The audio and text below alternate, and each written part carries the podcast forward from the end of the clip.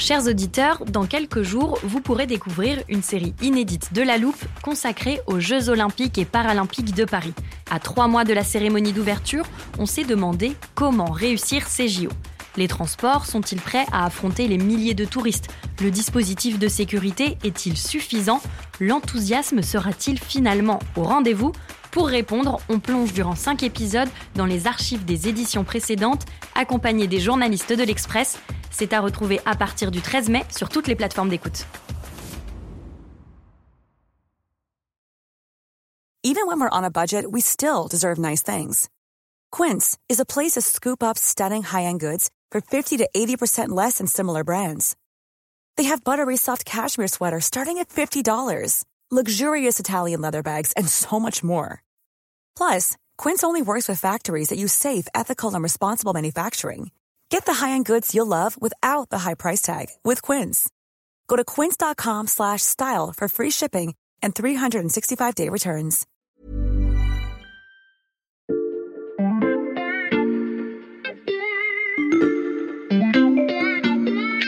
Salut, c'est Margot Lanuzel. Cette semaine dans La Loupe, je vous propose d'écouter ou de réécouter notre série sur l'histoire de l'Ukraine.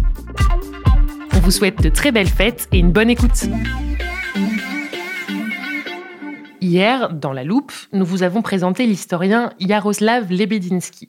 Il est venu avec un livre écrit spécialement pour nous, où il nous fait découvrir les personnages qui ont fait la nation ukrainienne.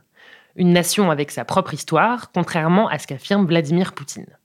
Dans le premier épisode de cette série, il était question de Danilo Ier, roi de Galicie et de Volhynie, l'un des premiers grands symboles du pays et de la construction de l'identité ukrainienne. Et Yaroslav Lebedinsky est de retour en studio pour évoquer notre deuxième personnage historique. Bonjour Yaroslav.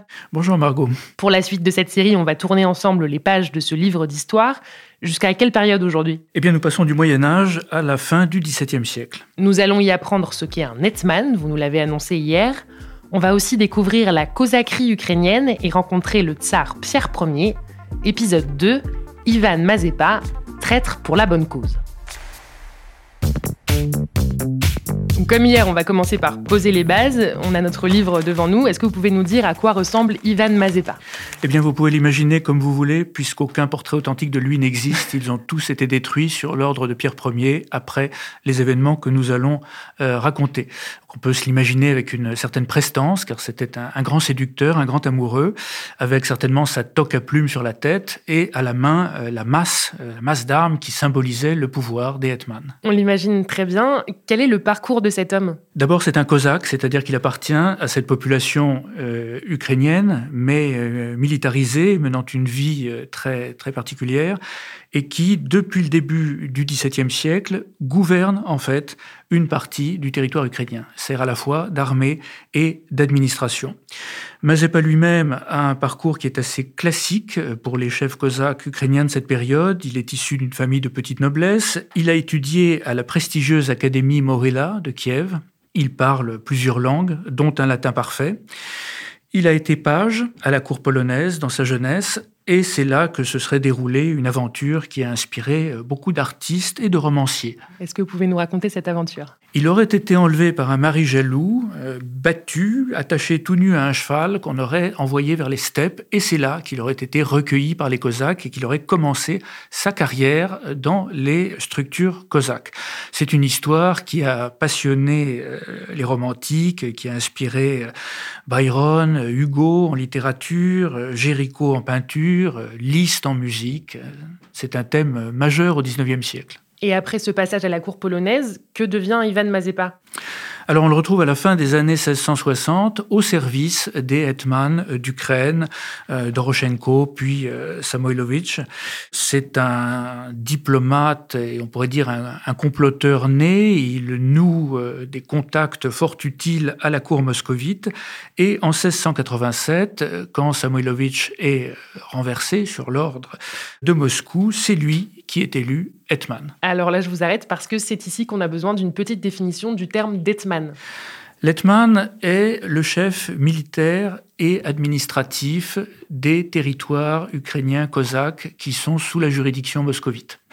au milieu du XVIIe siècle, les Cosaques se sont révoltés contre la Pologne et à la suite de nombreuses guerres et de nombreux changements territoriaux, Pologne et Moscovie se sont partagés l'Ukraine cosaque.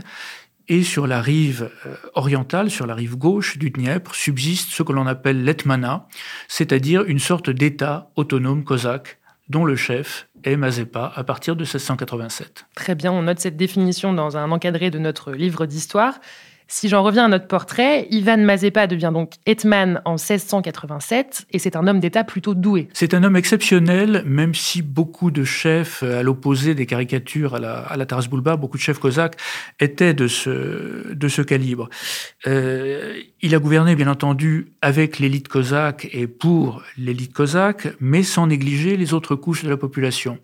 On a conservé de lui toute une série de proclamations ayant valeur de loi, à travers lesquelles on voit qu'il se soucie non seulement de la classe cosaque en tant que telle, mais aussi euh, des villes, des paysans, du clergé, de tout ce qui se passe euh, en Ukraine.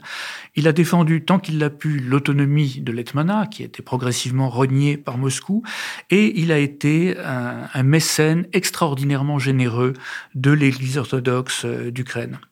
En outre, en 1704-1705, au moment où la guerre russo-suédoise commence à menacer le territoire polonais puis ukrainien, Mazepa profite des événements pour occuper en Pologne la rive droite du Dniepr et au-delà la Galicie et des parties euh, de la, de Volhynie, c'est-à-dire pratiquement l'ensemble des territoires ethnographiques ukrainiens, reconstituant ainsi ou annonçant euh, pour l'avenir une forme euh, d'Ukraine intégrale, ce qui est extrêmement intéressant. Yaroslav Lebedinsky, on a appelé cet épisode le traître pour la bonne cause.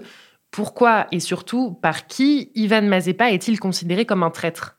Mazepa est considéré comme euh, l'architraître par les historiens russes. Parce qu'en 1708, il change de camp, il quitte le camp russe et se rallie au roi de Suède. Cette trahison est totalement paradoxale. En 1708, euh, Mazepa a pratiquement 70 ans, il est richissime, il est couvert d'honneur, et il jouit de la confiance pratiquement absolue du tsar Pierre Ier, Pierre le Grand pour les Russes. Pourquoi dès lors ce changement de camp? D'une part, la guerre pèse de plus en plus lourdement sur l'Ukraine. L'Ukraine, pour euh, Pierre Ier, c'est une ressource qu'il utilise sans ménagement, qu'il s'agisse de la population ou des approvisionnements de toutes sortes. D'autre part, des signaux de plus en plus précis viennent de Moscou, des signaux qui indiquent que euh, le temps de l'autonomie cosaque touche à sa fin et que le tsar envisage d'aligner purement et simplement l'Etmana sur le droit commun russe et de mettre fin donc à cette, exception. En 1708, euh, Mazepa se détache peu à peu en secret de Moscou, avec d'ailleurs le soutien, les encouragements de toute une partie de ses collaborateurs, de cette élite cosaque euh, dirigeante. Finalement, euh, Mazepa décide, à l'automne de 1708, de se rallier au roi de Suède, à Charles XII. Du point de vue de Pierre Ier, c'est une abominable trahison, et c'est une nouvelle qui stupéfie littéralement l'Europe, dont on trouve la trace jusque dans les gazettes françaises euh, à l'époque. Et quelles sont les conséquences de cette trahison? Alors d'abord, la réaction euh, moscovite est foudroyante. La ville de Batourine, au nord de l'Ukraine, qui est la résidence de l'Hetman, est détruite et sa population est massacrée intégralement. Un nouvel Hetman est élu, dans les conséquences que l'on imagine, et l'Église que Mazepa a couvert de bienfaits le frappe d'anathème. Il est désormais un proscrit, une sorte euh, d'excommunié. Lui affirme à ses collaborateurs et dans la proclamation qu'il publie pour expliquer son changement de camp, avoir agi pour votre bien à tous, qui s'adresse aux Ukrainiens, pour vos femmes et enfants, pour le bien commun de notre mère, ma patrie, la pauvre Ukraine. Donc un homme d'État talentueux qui décide de trahir la Russie pour, dit-il, le bien de l'Ukraine. Et vous allez nous l'expliquer, Yaroslav Lebedinsky, un homme dont la chute va permettre la rédaction d'un texte fondateur.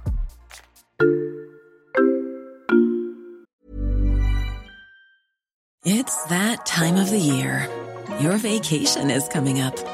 You can already hear the beach waves, feel the warm breeze, relax, and think about work.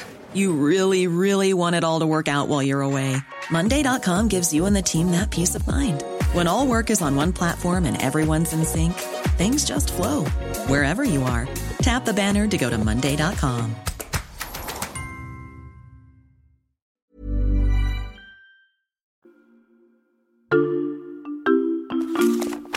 on va d'abord euh, finir l'histoire d'Ivan Mazepa. Est-ce que les Cosaques, dans leur ensemble, le suivent dans sa trahison de la Russie? Non, tous les Cosaques ne le suivent pas. D'une part, certains d'entre eux en sont empêchés par euh, l'armée moscovite. D'autre part, euh, le changement de camp de Mazepa a été préparé dans un tel secret que toute une partie de la population ne comprend pas en réalité ce qui se passe et ne le suit pas. Il est cependant rejoint par les aporogues de la, la Sich, la Sich qui est ce camp virtuellement indépendant sur le cours inférieur du Dniepr et qui incarne les plus anciennes valeurs cosaques. Mazepa est un peu soutenu par ces cosaques par excellence. Pour le reste, son aventure s'achève en débâcle à Poltava le 27 juin 1709, bataille remportée par les moscovites. Mazepa, euh, accompagnant le roi de Suède Charles XII, se réfugie en territoire ottoman où il meurt peu après. Mais après sa mort, euh, ses idées continuent d'infuser dans la société ukrainienne notamment chez les Cosaques qui l'ont suivi.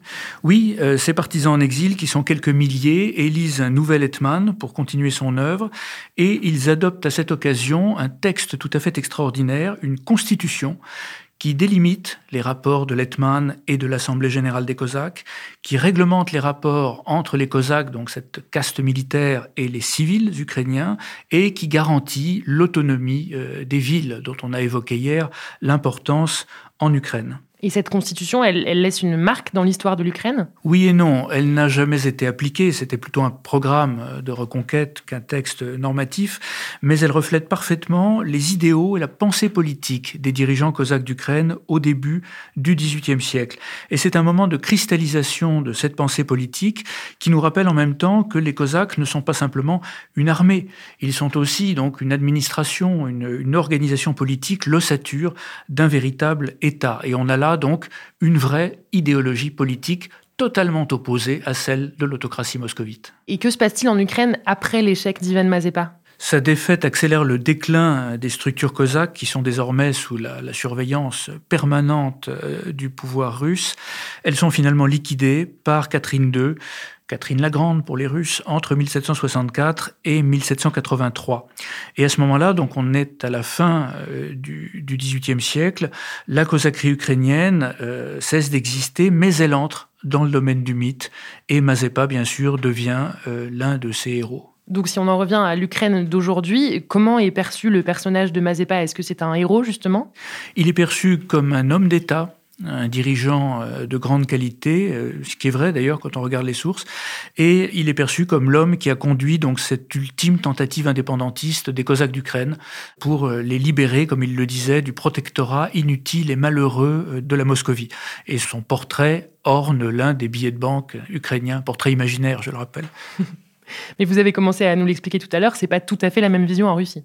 Non, alors euh, bon, c'est plus ou moins nuancé suivant les historiens, mais globalement, euh, en Russie, l'image du traître demeure, et il est intéressant de savoir qu'au XIXe siècle, les partisans d'une Ukraine indépendante étaient qualifiés de mazépistes. Mazepa était un peu le symbole de ce danger séparatiste. Donc dès cette époque-là, on voit l'opposition entre deux narratifs, euh, celui de l'Ukraine et celui de la Russie. Oui, tout à fait. C'est un moment euh, réel de, confrontation ukraino-russe et de confrontation entre une pensée politique ukrainienne axée sur les libertés au pluriel, les droits, et une pensée politique euh, moscovite puis russe qui est une pensée autocratique. Et ça pose aussi bien sûr la question de savoir si l'Ukraine appartient de plein droit à la Russie ou si elle se rattache plutôt à un monde centre-européen différent. J'avais prévenu nos auditeurs, certains de ces personnages historiques sont controversés. Merci Yaroslav Lebedinsky pour ce deuxième portrait. Merci à vous. Je rappelle que vous êtes enseignant à l'INALCO, spécialiste de l'histoire ukrainienne. Les quatre portraits que vous nous présentez sont aussi à retrouver sur l'express.fr. Demain, on continue notre saga historique avec un troisième épisode et on va vous présenter un personnage clé en plein cœur de la Révolution de 1917.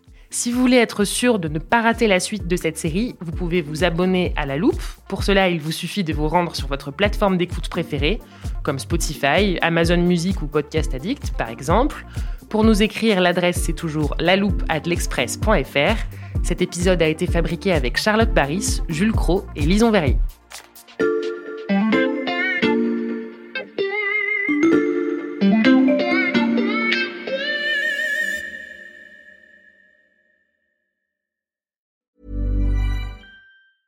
Planning for your next trip? Elevate your travel style with Quince. Quince has all the jet setting essentials you'll want for your next getaway, like European linen, premium luggage options, buttery soft Italian leather bags, and so much more. And is all priced at 50 to 80% less than similar brands. Plus, Quince only works with factories that use safe and ethical manufacturing practices. Pack your bags with high-quality essentials you'll be wearing for vacations to come with Quince. Go to quince.com/pack for free shipping and 365-day returns. When you make decisions for your company, you look for the no-brainers. If you have a lot of mailing to do, stamps.com is the ultimate no-brainer. Use the stamps.com mobile app to mail everything you need to keep your business running with up to 89% off USPS and UPS. Make the same no-brainer decision as over 1 million other businesses with stamps.com. Use code program for a special offer. That's stamps.com, code program.